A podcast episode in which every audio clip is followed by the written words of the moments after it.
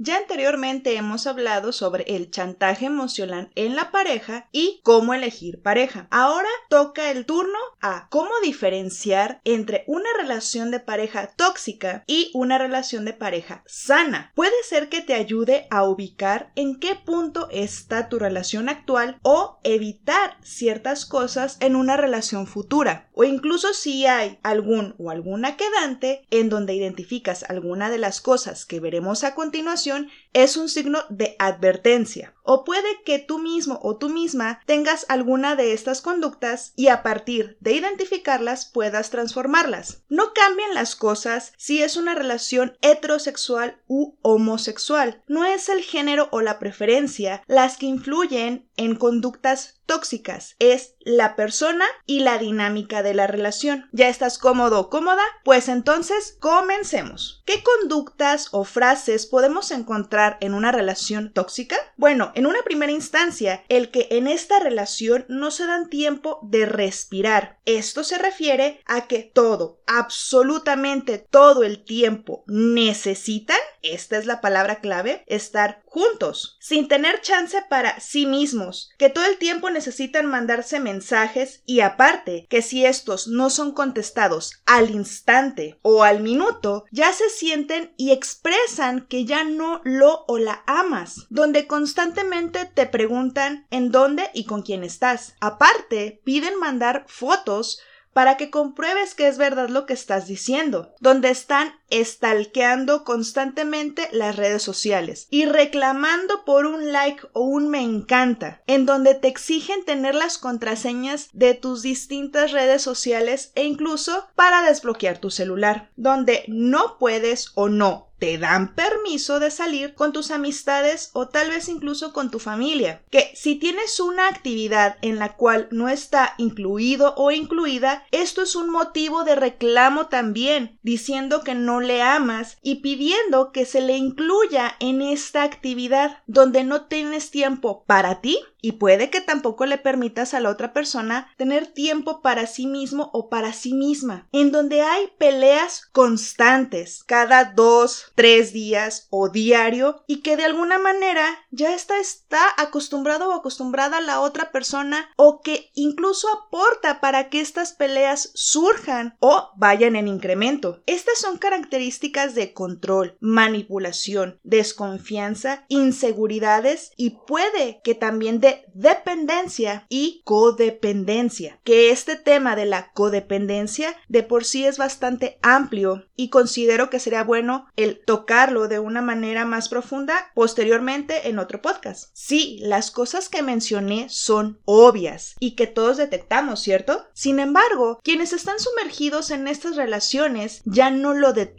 ¿Por qué si es que son tan obvias? Porque muchas veces es progresivo para llegar a este punto. Es decir, empezaron con cosas pequeñitas que a lo mejor eran tomadas como signos de le importo o me cuida o esto y fue como en una escalada hasta llegar a estos puntos tan obvios y evidentes para todos. Está también la opción de que sí los ven, pero justifican porque posiblemente sea una zona de confort que estén precisamente en una situación de codependencia o que esta sea una manera transgiversada de cómo han cristalizado el amor. ¿Qué es cristalizar el amor? A cómo lo han entendido y cómo lo han interiorizado y que para él o para ella esa sea una manera adecuada de manejar una relación. ¿Conoces otras conductas que sean tan obvias? Sin embargo, déjame decirte que hay formas más enmascaradas y por ende difíciles de detectar, o que incluso el receptor o la receptora puede opinar que es una demostración de amor. Revisemos juntos algunas de estas. Pongamos algunos escenarios. Supongamos que estás leyendo y tu pareja llega y te dice, ay, deja de leer y mejor hagamos algo juntos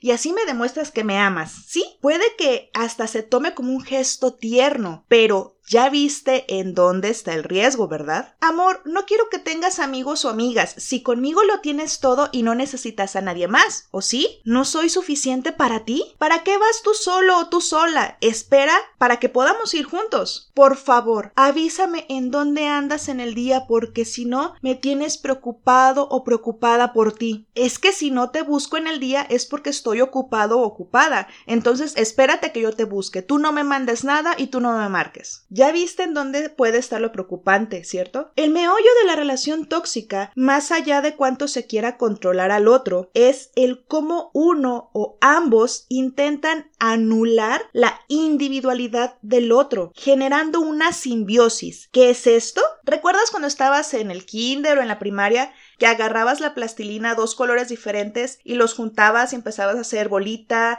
los empezabas a amasar hasta que se juntaran muy bien, llegaba el punto en el que ya no podías separarlos, ¿te acuerdas? Algo así es lo que pasa con las relaciones tóxicas, en donde como no tienen tiempo para sí mismos, en donde siempre buscan estar juntos de una manera constante y demandante, llega un punto en el que ya no saben quién es quién. ¿A qué me refiero con que ya no saben quién es quién? Si son dos personas diferentes El punto al que llevo es que ya no se conciben uno sin el otro. Y esto, aparte de tóxico, es nuevamente una característica de una relación codependiente, en donde la prueba de amor es tienes que estar todo el tiempo en disposición para mí y tengo que ser tu centro, tu prioridad absoluta. Si no es así, no me amas. Algo que he de confesar que me asusta un poco es el cómo se ha normalizado y hasta romantizado ciertas conductas de esta índole si tu novio o tu novia, tu esposo o tu esposa no te llama todo el día, preocúpate. Si nuevamente tu novio, tu novia, tu esposo o tu esposa no te cela,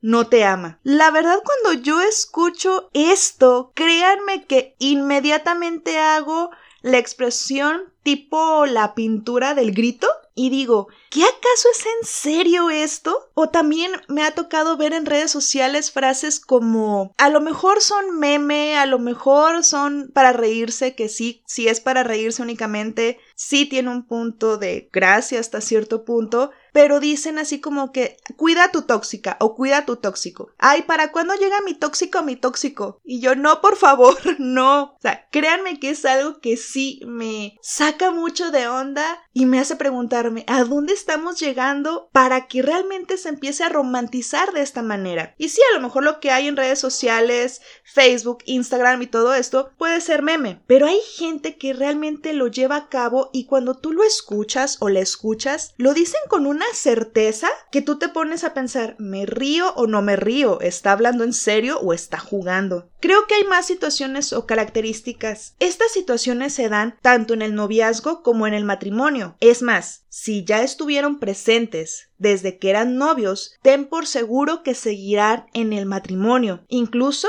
puede que lleguen a incrementarse. Claro, esto siempre y cuando no hayan hecho algo para transformar estas situaciones. Frases como sin ti no puedo vivir, tú le das sentido a mi vida, te necesito conmigo para sentirme bien, yo te haré feliz, tú eres quien me da motivos para vivir, yo no sé qué haría si tú te vas, es que si tú me dices las cosas, si las pienso, es que tú me motivas. Pueden parecer muy románticas, pero tienen un trasfondo de codependencia, manipulación y chantaje que te están avisando en un gran letrero amarillo, ten mucho cuidado, donde hay control, manipulación, descalificación de quién y cómo eres, donde te digan que sin él o ella no eres nada ni nadie, donde te digan cómo vestir y comportarte, donde no puedas salir, donde te agredan verbal, emocional, psicológica, económica y o físicamente, donde te amenacen, donde no te sientas cómodo, donde te sientas atrapado o atrapada, pero sientes que no puedes dejarle, donde no se comuniquen y lo que la otra persona diga es ley, donde haya peleas constantes, donde no seas escuchado o escuchada, en donde más que disfrutar una relación, sientes que hay que sufrir el amor o que el amor se sufre, Ahí no es. Busca una red de apoyo, busca ayuda. No solo es la otra persona, sino uno mismo que hemos permitido consciente o inconscientemente las cosas llegando a esto. Como ya he mencionado, sobre todo en el podcast de El chantaje emocional, en una relación interpersonal de la índole que sea, lo que pasa en esa relación es un 50 y un 50% de responsabilidad. Si la persona que es el tóxico o la tóxica en, en esta expresión que usan para describir a la persona, no únicamente la problemática es de él o de ella, sino también de la persona que está aceptando de alguna manera es el esté haciendo eso en la relación o que incluso esté en un círculo vicioso en donde las parejas que elige tengan este patrón de comportamiento, que nos revisemos a nosotros mismos y nos preguntemos ¿para qué? ¿Para qué busco parejas o para qué busco una relación que tenga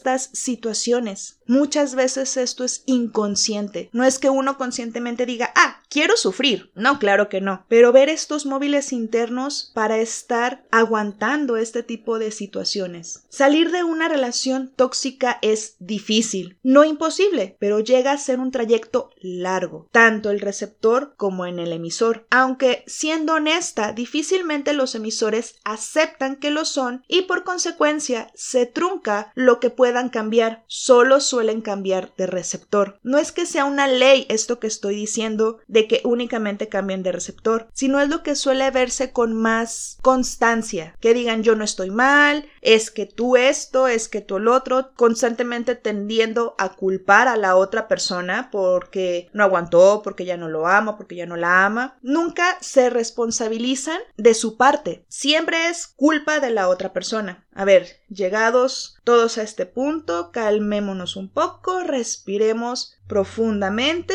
estírate un poquito y continuemos. Después de ver todo esto, a ver, entonces, ¿cómo es una relación de pareja sana? Primero, como se habló en el podcast de cómo elegir pareja, no estás buscando una media naranja o a alguien que te complete, sino que tú ya eres un ser completo y estás o buscas a alguien con quien compartir sin que lo necesites realmente a esa persona, sino que decides estar con él o con ella. Es donde disfrutan el tiempo que pasan juntos, así como las actividades individuales, donde tú tienes tu vida y tu pareja tiene su vida y la comparten juntos, en donde hay confianza eh, del uno hacia el otro. ¿A qué me refiero con esta confianza? A que sabes que te respeta y tú lo o la respetas, dándole su lugar, que dentro de este punto 3 está el 4, el cual es el respeto, el respeto de tus ideas, tus sentimientos, tus pensamientos, tus creencias, tus gustos, de quién eres y claro, que eso también es hacia la otra persona, donde hay una buena comunicación. ¿A qué me refiero con buena? A que expresas y escuchas en la misma proporción. Es decir, si algo no te pareció, te molestó o te hizo sentir malo de alguna manera, se lo digas a tu pareja sin reproches, lo cual me hace recordar recordar que hace unos podcasts atrás mencioné acerca de hacer uno donde el tema sea comunicación asertiva. En fin, que le digas sin reproches eso que sientes y que cuando tu pareja te diga algo, igual tú lo o la escuches y así puedan llegar a acuerdos nuevos que sean funcionales, agradables para las dos partes. La comunicación adecuada es uno de los pilares más importantes en una relación. Que exista un equilibrio entre el dar y el recibir. ¿A qué me refiero? Que hay una proporción en lo que tú le brindas a tu pareja y lo que tú recibes por parte de tu pareja. Dando un ejemplo tal vez un poco burdo, pero es el que se me ocurrió en estos momentos, es que por ejemplo tú le cocinas a tu pareja el platillo que más le gusta, ya sea para la comida o para la cena, y que un día de esa misma semana o para la siguiente semana tu pareja te cocine o te lleve a cenar. A eso es a lo que me refiero cuando hay un equilibrio entre el dar y el tomar. Es como si imaginamos una balanza de estas que hay como en los lugares donde pesan cosas, tienen que estar bien balanceados. Claro, a lo mejor llega a haber momentos en el que es un poco más complicado este balance, más es esto que hemos hablado constantemente y que a lo mejor ya sueñas cuando escuchas mis podcasts, que es la constancia y la práctica. Esto no garantiza que no haya conflictos en las relaciones. Es hasta cierto punto normal que existan ciertos puntos de conflicto. Aquí lo importante es que si este conflicto, ya cuando se resuelve, ayuda a crecer a la pareja, fue algo benéfico hasta cierto punto, pero si este conflicto no llega a ningún punto, simplemente más pelea y más discusión, entonces no tiene sentido ese conflicto. Considero que son puntos importantes que deben estar presentes o que están presentes en una relación sana, ya que estos desencadenan cosas como sentirte amado o amada, valorado, valorada, importante para tu pareja, entre otras cosas. Te he de comentar que llegué a estar en relaciones tóxicas, donde permití que me controlaran, determinaran cómo me vestía o cómo me arreglaba, en donde hubo consecuencias en mi salud física, emocional, psicológica y espiritual que afectaron directamente a la dinámica que yo llevaba con mi familia, que incluso tuvo repercusiones bastante fuertes en mi trabajo, en donde el insomnio fue el pan nuestro de cada día, o mejor dicho, de cada noche. Lo menciono no para victimizarme, ya salí de ahí, sino más bien como testimonio de que sé que es difícil salir de ahí, romper esos patrones y que implica un arduo trabajo interno. Pero después de todo eso, de darme de topes, de llorar, de enojarme, de seguir con el insomnio y de muchas otras cosas más, todo lo que vivo ahora, hoy por hoy, es algo completamente diferente. Y dime, ¿te animas a salir y a trabajar en ti? ¿Cómo quieres que sea tu relación de pareja? Creo que este ha sido un tema un poco pesado porque fue un bombardeo de muchas cosas. A lo mejor es necesario escucharlo más de una vez. Es algo que yo trabajé por mucho tiempo en mi parte personal. Muchas veces somos injustos o incongruentes con nosotros, como ya he mencionado antes, porque queremos que si ya nos damos cuenta de algo, inmediatamente sea diferente. No, hay que procesar toda la información que recibimos, hay que procesar la realidad que estamos viviendo y ya a partir de ahí ponernos en marcha para hacer las cosas diferentes.